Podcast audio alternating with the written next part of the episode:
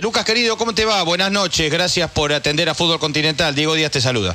Buenas noches, Diego, ¿cómo están? ¿Cómo están todos? ¿Cómo le va, señor? ¿Ya, ya ansioso porque vuelva al fútbol o, o tranquilo? sí, sí, con muchísimas ganas. La verdad, un poquito agotado porque, bueno, viste cómo son las pretemporadas, eh, son bastante duras, pero, pero bueno, es lo que te da resto para, para todo el campeonato. Mira cómo ya, ya te sacudo con un, eh, entre nosotros con un sartenazo. Eh, ¿Quién te gusta como cinco de la selección? Vos que jugás en ese lugar de la cancha. No, los chicos que están jugando hoy en la selección. No me haga, no me haga la diplomática, no me haga, no me mezcle pera con, eh, como dijo acá Lunati recién, pera con cebolla.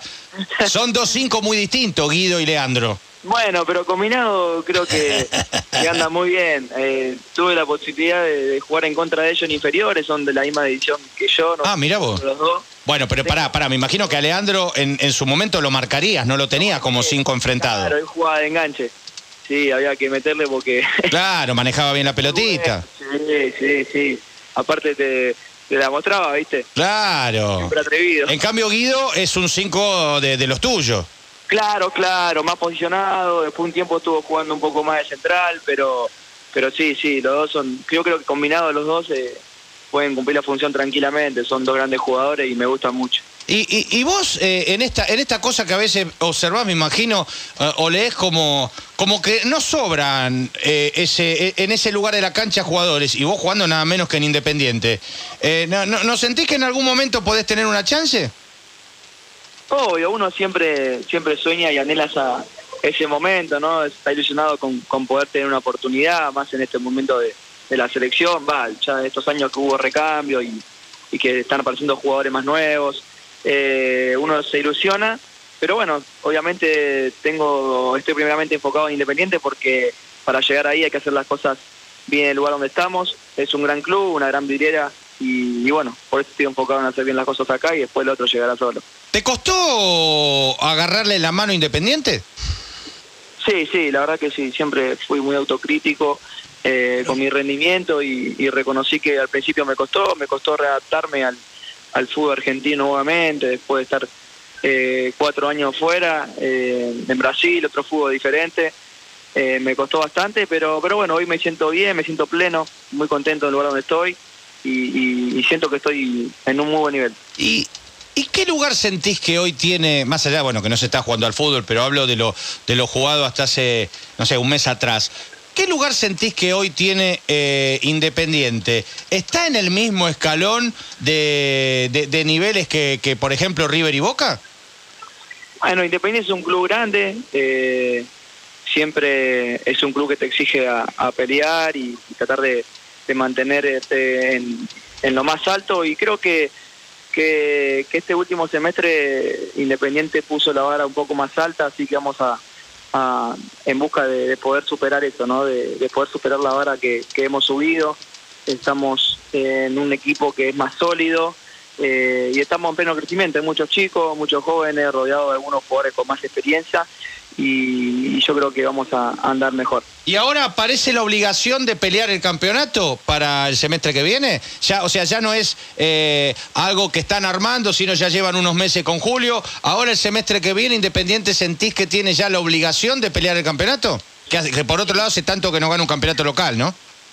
Sí, sí, Diego, yo creo que sí, porque eh, quedó demostrado en el semestre anterior, ¿no? Hemos llegado hasta la semifinal del torneo local, obviamente estábamos con la ilusión de, de poder eh, conseguir ese título, pero, pero bueno, hay que seguir trabajando y como te dije, dejamos la vara alta, hay que seguir mejorando para poder superar eso y seguir creciendo como equipo. Lucas, recién decías, bueno, puso la vara más alta, ¿no? Independiente en este último tiempo. Diego te preguntaba por Boca o River, que son los que están más arriba que el resto. Eh, en algún momento el presidente Racing, Víctor Blanco, dijo, Racing es el tercer grande, y está esa pelea permanentemente. ¿Vos cómo evalúas, evalúas esta situación? Que en los últimos tiempos Racing como que ha sido protagonista y ha ganado los clásicos. No, yo creo que, que Independiente eh, sigue estando escalones por encima de Racing, ¿no? Por historia, por títulos, por, por todo lo que significa Independiente para, para el fútbol argentino. Obviamente uno no quiere entrar en ese debate, pero Ya te metiste, bueno, ¿eh? Independiente Te digo que ya dijiste quiero retruco, ¿eh? me metiste. Igual, igual es, eh, Pero pará, este pero bueno, está arriba de la media. Me, este, ¿eh? me parece bien. Habla que- muy que- bien, ¿eh? Me parece bien que opine Muy eso. bien habla. Yo te hablaba de la actualidad. Mirá, yo te quiero decir, Luca, que no estamos haciendo un programa piloto, ¿eh? Está saliendo al aire esto, ¿eh? Pero por lo que representa Independiente para el fútbol argentino y, y para el fútbol mundial en general, eh, está por encima. Chupate esa mandarina, Avellaneda. No, está bien, me Para vos. parece, me, parece, me parece bien. Por eso yo se lo preguntaba que él piense de esa manera. Yo le hablaba de la actualidad por los últimos clásicos, justamente. Y siempre, siempre hablando con respeto, ¿no? ¿no? Por supuesto, eh, Eh, sin duda. Pero este no bien- lo respeté. Pero está bien que lo Luca, no lo piense así. respeté a este. ¿Qué vas a respetar? Daniel Este- Avellaneda te saluda. este- Pero digo. Eh, eh, está muy bien que piense así. Yo le preguntaba por la actualidad y además por lo que había dicho Blanco. Lucas, te pregunto en función, Sí. no tanto de, este ulti- de estos últimos meses, sino por ahí de un tiempo atrás. Eh, y, y además que Independiente se encuentra en un año eleccionario. Eh, ¿Es difícil la, la dirigencia, in- esta dirigencia independiente? No, yo la verdad, eh, bueno, llegué en un momento difícil del club, cuando me tocó llegar, había varios compañeros que por ahí venían con otro desgaste, otras situaciones que yo estaban pasando, pero lo que yo puedo decir desde mi lugar, desde que llegué, eh, hasta, hasta el día de hoy, eh, las personas que están cerca de nosotros están tratando de solucionar todo, de, de poder encaminar el club, de tener las cosas prolijas y, y eso a nosotros nos pone contentos, ¿no? Nos sentimos contenidos y, y que la gente que está cerca de nosotros, los dirigentes que están cerca de nosotros, están tratando de, de- resolver todo y que estemos, que estemos contentos y enfocados solamente en jugar al fútbol. Los jugadores, eh, en líneas generales, tienen el deseo, eh, no digo todos, pero muchos, de, irse al exterior por esta cuestión de, la diferencia, del cambio de- de- del dinero, de lo que es acá el dólar. Y vos has estado en un fútbol económicamente poderoso como, como el brasileño. ¿Te ves, eh, ¿Te ves mucho más tiempo quedándote acá en la Argentina o tu intención sería en algún momento, visto y considerando esta situación económica, eh, volver a hacer una diferencia al exterior?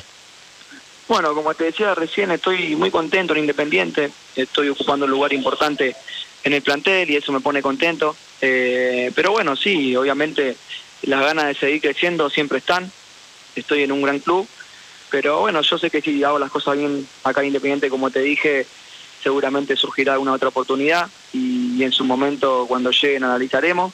Pero hoy estoy enfocado acá en el club, en Independiente y, y bueno, más adelante veremos si, si se puede seguir progresando y creciendo también en la parte económica que es importante, ¿no? ¿Es un técnico ofensivo, Julio? Es un técnico que trabaja en todas las líneas. Eh, es un técnico muy equilibrado, muy inteligente. Yo creo que desde que llegó se enfocó en trabajar en, lo, en el déficit que, que teníamos nosotros. Eh, por eso laburó mucho en la parte defensiva y, y hoy lo vemos trabajando en todas las líneas, eh, sabiendo que, que encontramos por ahí un equilibrio en, en la zona defensiva y, y ahora podemos enfocar un poco más en el ataque para, para poder terminar de, terminar de resolver mejor la jugada, ¿no? Gustavito, Saludarlo, Lucas, eh, y preguntarte, Lucas, bueno, recién hablaban de los dirigentes. Eh, trascendió un enojo en los últimos días de algunos de ustedes por una deuda salarial. Quiero preguntarte cómo está eso, más allá de la deuda que tenían, y no sé si siguen teniendo de la pandemia, si a usar el dinero de Brian Romero para eso, pero digo, eh, eh, ¿el enojo fue real? ¿Cómo está esa situación?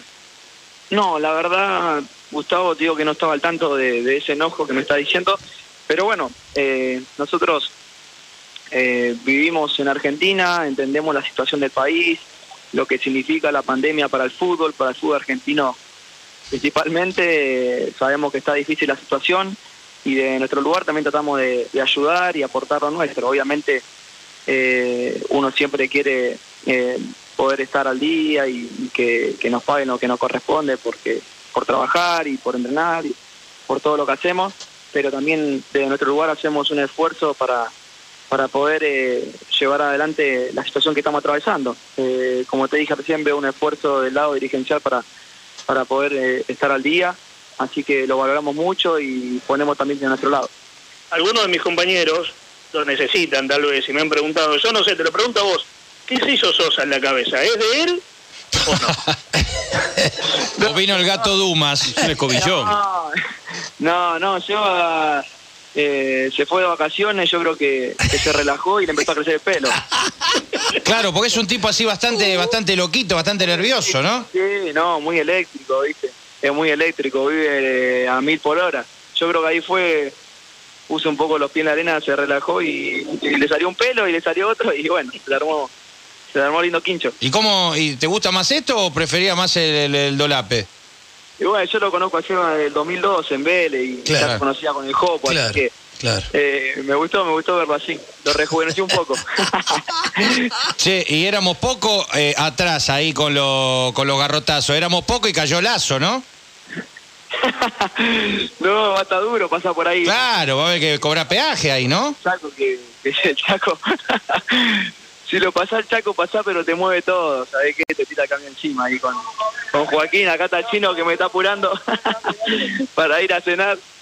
¿Qué quieren? Usted, usted, esto, mira, esto entre nosotros, yo sé que mis compañeros me van a, me van a, me van a gastar después o, o me van a criticar. Ustedes son los verdaderos Romero, ¿no? Lo que tiene San Lorenzo.